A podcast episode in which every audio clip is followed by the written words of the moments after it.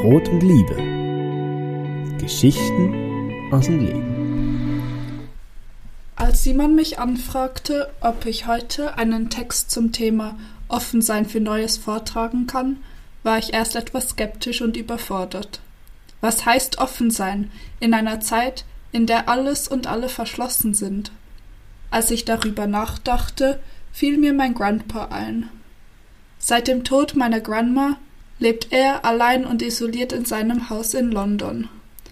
Ihn zu erreichen ist nahezu unmöglich, da es ihm schwerfällt, sich mit Multimedia und neuen Kommunikationsmedien auseinanderzusetzen.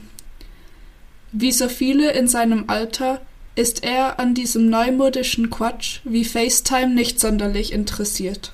Und wenn man sich so umhört in unserer Generation, müssen wir auch ehrlich zugeben, dass die wenigsten ihren Großeltern das Handhaben eines Smartphones auch wirklich zutrauen würden.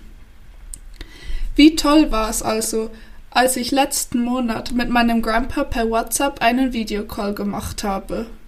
Wie er strahlte und sich freute, endlich auch mal wieder ein vertrautes Gesicht zu sehen. Und wie schön und beruhigend es für mich war, zu wissen, dass es ihm gut geht. Nun reden wir heute vom Offensein für Neues, wichtiger denn je und doch oft so schwer.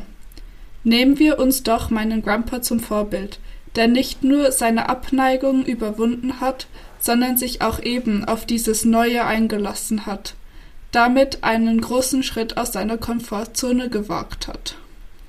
Wenn er das kann, dann sollten wir das erst recht können. Vielleicht denken wir an genau das, wenn wir wieder einmal vor einer Hürde stehen, die wir nur widerwillig zu überwinden wagen.